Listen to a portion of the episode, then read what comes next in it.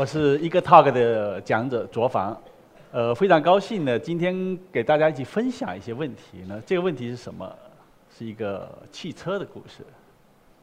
我们想预测未来，我们把手放在水晶球上，我们在想未来究竟是什么？水晶球没给我回答。什么是工业四点零？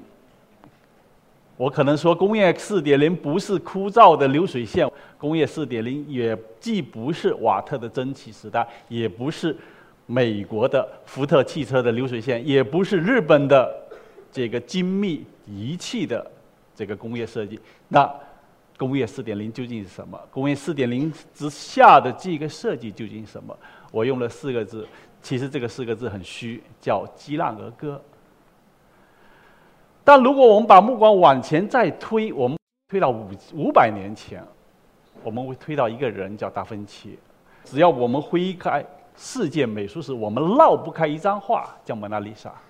啊，《蒙娜丽莎》的这个作者达芬奇，他跟的米开朗基罗在五百年前，他们曾经有一次一次很尖锐的论战。虽然他们的年龄相差二十几岁，达芬奇一直说，从事手工艺的人。不是艺术家，只有很优雅的在画板前面画画的人才是艺术家。当我们今天在这里，我们借他们的论战，我们要揭开一个不一样的一个达芬奇，就是除了他在画画，除了他花了三年的时间画了那张蒙娜丽莎之外，达芬奇究竟还干了什么？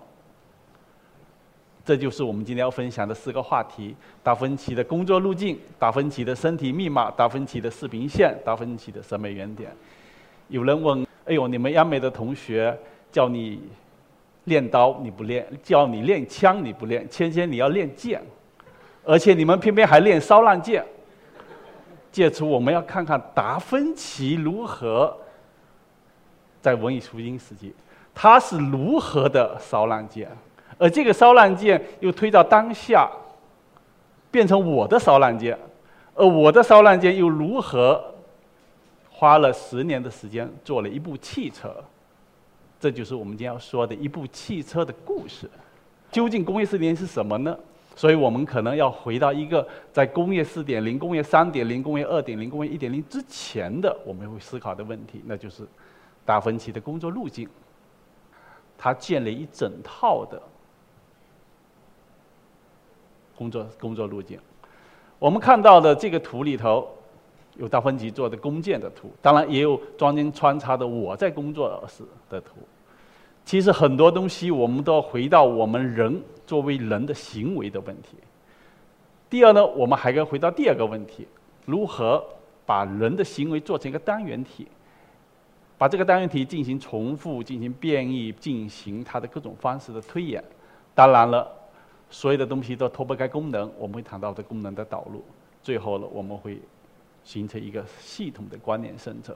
这些东西很枯燥，也没必要很大家去去很认真的思考。但我们的背后呢，我们会谈到一个东西，就是我们今天谈的第一个词，叫做“烧”。其实我们老祖宗其实已经告诉我们的，“烧”是什么？在《道德经》里已经说到，“烧”是道之动。是分劳，是四点零，这个就是我们要分享的。达芬奇先生在这里说的第一个烧，而这个烧呢，我们看到的是什么？看到了一个系统，看到了一个在表面上划过了，用指尖划过的一个系统。这个系统，也是我要揭开了这部车的第一部分，那就是我们把分劳。把它劳动作为我们这个汽车的第一个试点。第二个呢，我们讲解剖，讲密码。其实呢，在做汽车的时候，我们会想到一个问题，跟达芬奇当年提的问题是一样的。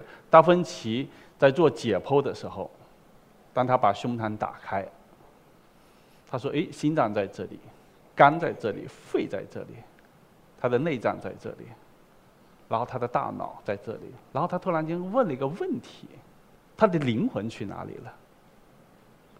他的身体的灵魂没了，他找不到。他在身体里头做了一系列的解剖，他找不到他的灵魂。所以达芬奇在做他的创作的时候，他其实是充满着困惑的。我们在上半图看到达芬奇做的这个机械手，下半图我们看到达芬奇画的圣母的这个手，他们之间如此之不同，又如此之相似。所以说，我们所看到的这个密码，是一种完美的解剖。这个解剖的背后，我们需要找到的是什么？找到的是这个东西的灵魂。灵魂是什么？灵魂是生命。我们知道。生命就是在人的呼吸之间，没有呼吸，人的生命就随之而去的。医学上来断定一个人的死亡与存在以后，首先是人的呼吸。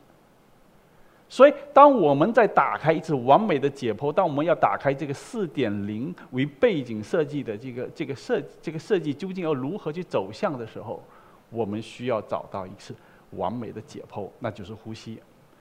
这个是我为这个汽车做的一个呼吸器，这个呼吸器呢，用了很多的现成品，有人的骨架，有风箱，有净化器，有空气滤清器，当然还有大量的元件。当只有把这些元件组合起来，当整个物体运动形成之后，每一个运动也就形成了。这是达芬奇告诉我们的。上个是我做的一只豹子。当我们把解剖打开之后，究竟里头的机械元件、机械它的运动究竟是怎么样的？所以，这就我们谈到的第二个烧烂剑的第二个“烂”字，其实“烂”是呼吸，是灵魂，是生命。所以我们说到的这个“浪”，我们要找到这个运动的节奏，这种美感。在我们古人阳明心学就谈到了，其实浪是无意之动。我们上一次我们谈到了烧是我们的道之动，那么浪是我们的意之动。我们的心意在动，才进入我们的浪。第三个，我们谈到一个话题，那就是像达芬奇一样去思考，像达芬奇一样去观察。我们谈这个话题叫达芬奇的视频线，究竟什么是真？究竟什么是假？所以我们要谈的一个话题，就要像达芬奇一样去观察，去确立我们的视频线，去确立我们的灭点，去确立我们的视觉轴。所以我们是要需要我们在这时候需要我们去捕捉这个世界的真相。这个是我在五年前做的一个作品，一个水晶盆中间有一朵花。这朵花呢是立体的，但是它是抓不到的，它是抓不到的，是是一个影像。看到的他觉得它是它是一个真实的，但是用手一抓是抓了个空。这个世界其实需要我们换低我们的视频，换低我们的视频线，我们把这称为低，称为剑。剑在我们的《道德经》里头有说过：“专气自柔。”能如婴儿乎？那就是说，我们试图想找到持久的恒动力的时候，其实我们需要什么？需要放低，再放低，再放低我们的视频线。只有我们放低了我们视频线，我们才能找到我们所要发现的那个东西。这也恰恰是我接下来要推出的那部车，我的那部车。它的造型到现在大家一直想还没看到。我们一直要讲一部车的故事，一部会呼吸的车，一部有触感的车，一部有情感的车，一部有让人视觉上产生异样的车。而这部车究竟是什么样？那我们要谈的这个话题就叫做“爱在手指间”。头等重要的是稳定。我们看到了达芬奇用鲁特卢伊人之间的这种人跟人、人跟线条之间的比例关系，那这背后他找到的是一个什么方法呢？那就是人作为万物的标尺，人作为万物的最重要的那个思维的原点，而成为标准的。所以底下看到的这部车。录了一半，就是我要做的这部车。这部车当时一零年在参加北京国际汽车展的时候，运在路上被警察拦下来了。警察说：“你车都撞成这样了，还能开吗？还能展吗？”我说我这个车一开始就是这样的。这部车呢，它的玻璃部分是可以呼吸的，也可以头上迎下的，它的耳朵可以像一只哈巴狗一样在动，它是有情感的。汽车已经像一种生物一样跟我们共同的生存着，所以我们看到了四点零的品德，它其实是无雅的、博爱的、综合的。所以呢，我们借此呢，借造了这部车，用我的一种烧烂件来向达芬奇致敬，用我的烧烂件来解释我们所说的未来的工业四点零。我也不知道未来我这个手搭上水晶球，水晶球会告诉我未来会是什么样，我不知道。但我觉得我们可以试图把眼睛往前看，看看我们文艺复兴时期的巨匠，我们达芬奇先生是如何的烧烂件，他们如何去建立一种工作的路径，他们像中国的《道德经》里头所说的“一生二，二生三，三生万物”，如何去生生万物。我们如何去用解剖的方式，我们去找到身体的密码，而让这个身体赋予一种生命和灵魂？最后，我们需要把目光放低。我们借互联网也好，我们借什么也好，其实需要我们给自己的事业取出一条水平线。当然了，所有的东西都离不开一个非常重要、非常重要的一个概念，那就是审美原点。没有美，这个世界那就不复存在了，它也没有存在的价值。